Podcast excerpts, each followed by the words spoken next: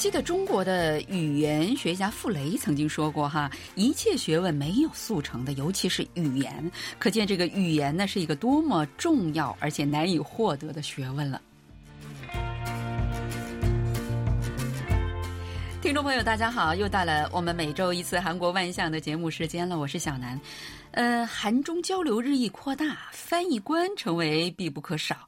据不久前的这个统计，哈，翻译成为韩国人追崇的职业之一了。有请运营着网络翻译培训中心的毛东志为我们介绍一下呃相关的情况。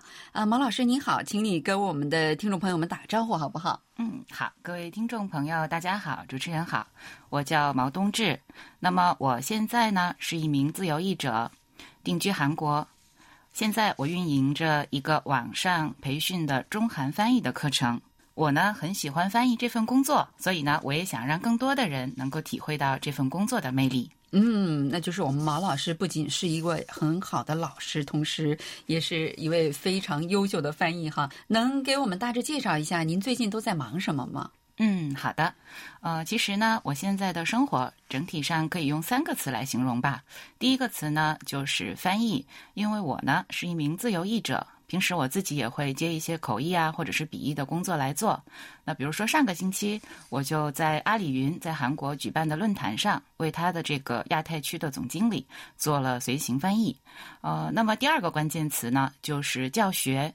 其实我现在还有另外一个身份，就是我现在呢是一家线下大型培训机构的讲师，同时呢，我也兼顾着我的网络课程。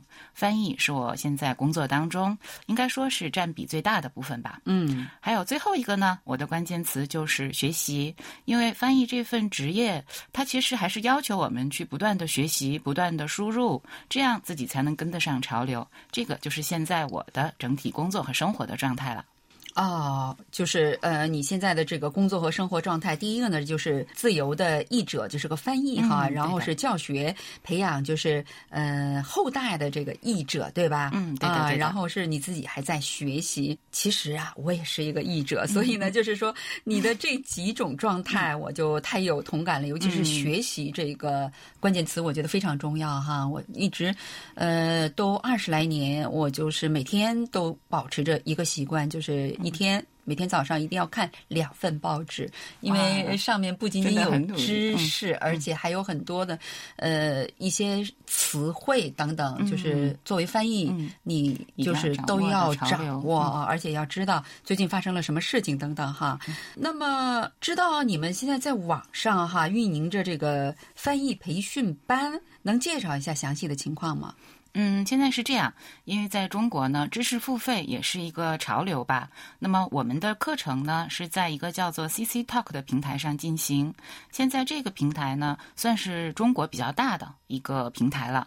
那么在这个平台上，大概有三万名左右的韩语学习者啊，我们构架在这个平台上，然后为学生们提供各种各样的这个课程。呃，现在呢，我们一共分成了三个级别，那么每个级别都有两位老师来负责。整体的学员呢，累计下来的话，大概也有三百人左右哦，那真不少了啊。嗯，而且我们这个起步的时间并不是很长，是从去年六月份才开始正式推出了我们这个课程，所以比我当时预计的这个情况还要好一些，算得上是一个比较成功的这个创业的第一步吧。哦，那你就是说这三百多人现在都是呃中国的学生是吗？嗯，对的，因为现在呢，我们的这个包括我们借助了一个公众号，然后再进行这个宣传，是所有的学生都是中国人。嗯，因为还遇到一个难题，就是很难在韩国打开市场吧，所以呢，具体的主要的市场还是在中国。哦，那就是说以中国学生为对象，主要是教他们呃韩语。呃，或者是就是呃，韩三中、中方韩的这样的一些技巧，对吧？嗯，对的，对的啊。那你们一开始开创这个学习班的背景和动机是呃一个什么样的情况？嗯，其实这个也是一个很偶然的机会吧。哦，因为我周围呢，其实大部分都是我的中国朋友们。那么他们在韩国学习之后呢？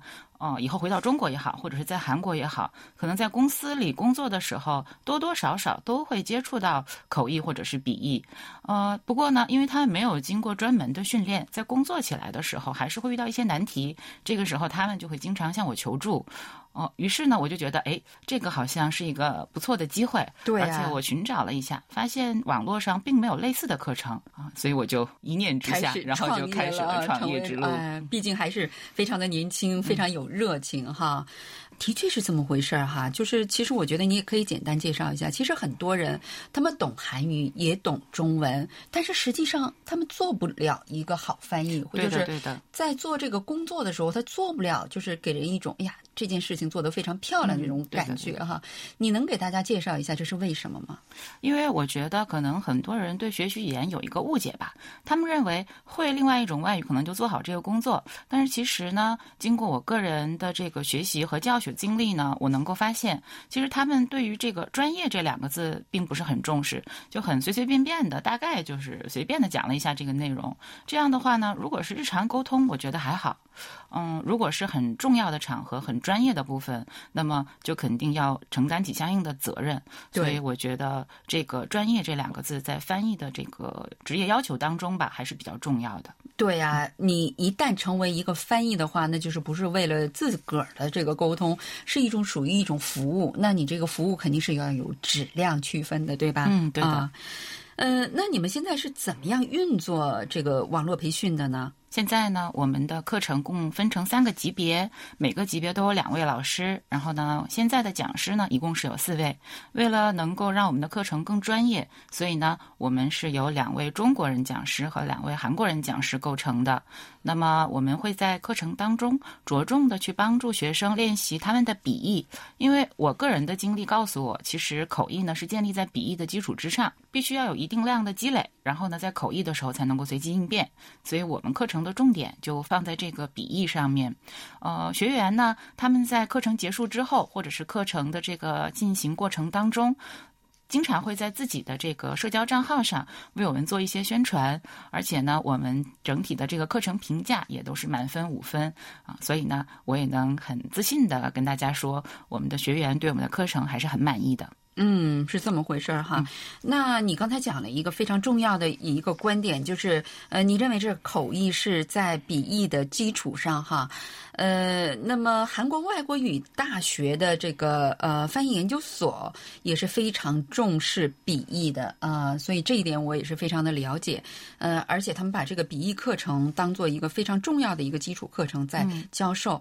你们的这个网络补习班也是这种状况是吗？嗯，对的，我们现在的比例大概是笔译占到百分之八十，哦口译占到百分之二十左右。对哈，我也有这个体会，因为笔译是需要推敲，呃，当然口译也是需要推敲，但是口译没有那么多时间去推敲，就是要求一嗯瞬间的这种随机应变的能力。对一个人，如果他的这个笔译很好的话，那我估计他的词汇啊和他的一些表达的那种方式的积累量也会非常的大，嗯对吧？哈，嗯、那么当他需要随机应变的口译的时候，就可以随口就来了，对吧？对的，啊，就像我们开场白所说的那样哈，语言是不可以速成的哈，但是可以较快一点进步，我觉得这个是可以做得到哈。能介绍一下你们的一些秘方啊，或者是秘诀什么的吗？其实也谈不上秘诀了，嗯我也是在这个的研究生院里面跟其他教授学习到的这些方法。嗯所以呢，我们在教学的时候会把重点放在笔译上。那么我们会在课前让同学们各自去翻译这个内容。那么我们会对学生的这个译文进行一对一的修改。修改之后，上课的时候就会跟大家一起共享。比如说，哎，这位同学的某个部分翻得比较好，那么另外一位同学呢，可能对这个内容理解不到位，所以或者是他的表达不到位，我们就会在这个一个小时的课程时间当中，集中的去分析一篇文章。这样的话呢，学生们下课之后就会在很短的时间内，能够学习到更多不同的这种表达方式也好，或者是对原文的理解也好。哦，这个呢是我目前比较专注的这种授课的方式。哦，那你们主要是用一些呃哪些文章进行笔译呢？这一点我觉得呃听友们可能也是挺关心的。嗯，呃，我们的这个内容呢，其实还是覆盖的领域比较广，比如说也有文学方面的笔译。嗯那么最近我们在一起研究的就是在韩国时下也很火的八二年生的金智英。哦，嗯八二年生的金智英，这个现在在韩国已经被拍成了呃电影电影已经在嗯放映，我也看了哈。嗯，对的，啊、而且呢，有某些部分跟中国也是有重合的，而且作家本人在这个他的这个文笔也好，还有在一些这个描述的方式上都很细致。我觉得这本书呢也是很适合学生们来做韩中笔译的。哦，就是在笔译的过程当中，他也能够就是享受小说的一些乐趣，乐趣，对吧？对的，嗯。学生们对于你们教授的这些课程当中的哪一个部分，他们认为最感兴趣，而且是他们就是呃，你们在这个教课的过程当中气氛最活跃的呢？嗯，其实啊，学生们还是他们很想知道的，就是我们在现场工作的时候的一些，算是一些嗯，算是一些场景或者是故事吧。所以呢，比如说上个星期我去口译回来之后呢，就有一些突发的情况。那么除了跟学员们介绍一下。在现场的一些这个气氛也好，或者是现场出现的一些内容也好，跟这个学员们一起共享。那么也会介绍一些我自己的这种算是糗事吧，就是我做的不太好的部分。那么学生们呢，就会让学生们能够感觉到我是一个更是一个很有人性的这种人吧。因为网络的授课有一个缺点，就是不能够面对面。那么如果能够讲一些跟我自己有关的故事的话，学生们就会很感兴趣。而且他们也想知道自己以后能够从事的这些工作有哪些吧？嗯，就是比较有现场感哈。嗯，对的。呃，那么韩国呢这些年哈，它就是呃翻译这个职业呢，在韩国的人气是越来越高，甚至呃被评价为就是满意度最高的这个职业的前几名哈。你认为为什么会这样呢？嗯，其实我觉得韩国还是一个很有活力的国家，而且呢，韩国也是不管是亚洲也好，还是从全世界来看也好，还是一个交流的这个中心。所以呢，嗯，我觉得韩国人也都很有热情，想去跟其他人沟通交流。那么。这样的情况下，他们可能就会更主动的去学习外语，更主动的会跟其他人去交流。还有另外一点，我个人的想法呢，就是现在的韩国人还是很崇尚自由的。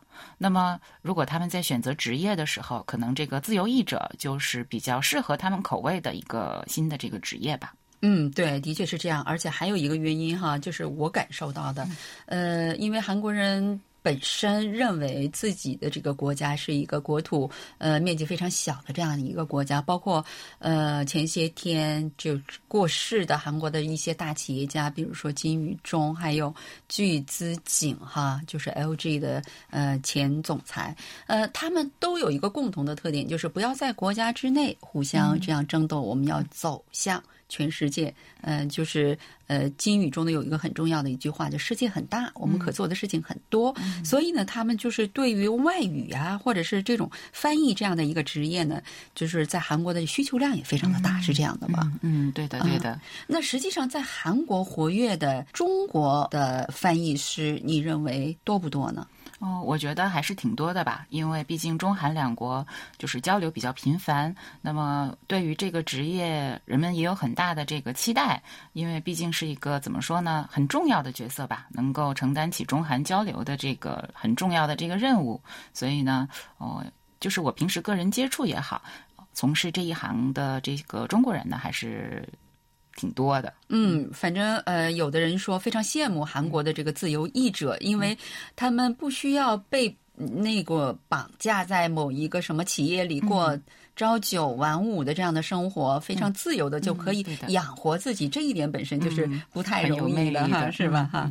那你们二零二零年有什么新的计划吗？嗯，啊，我们的课程呢可能会进一步的细化，因为现在呢只分成了三个级别，有一些学生他们还有一些需求是我们没有办法满足的，所以呢我们会进一步细化我们的课程，帮助更多的人去提高自己的能力吧。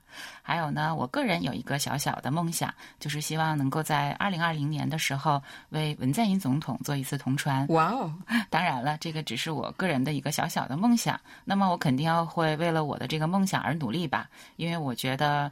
呃，机会呢是给准备好的人的。如果我自己有能力的话，机会来了的时候，我也就能够抓住。嗯，好，那在这里呢，我和我的听众朋友们和我们的听众朋友们也祝愿你在二零二零年都能够实现你的梦想，然后能为文在寅总统做一次 呃通传哈。嗯，好的，谢谢。嗯，好了，听众朋友，因为时间关系呢，我们今天的节目呃就只能跟大家聊到这里了哈。非常感谢我们的嘉宾毛东志老师来呃我们的演播室给大家介介绍。有关这个在韩国呃如何做翻译，还有这个翻译培训的事情哈。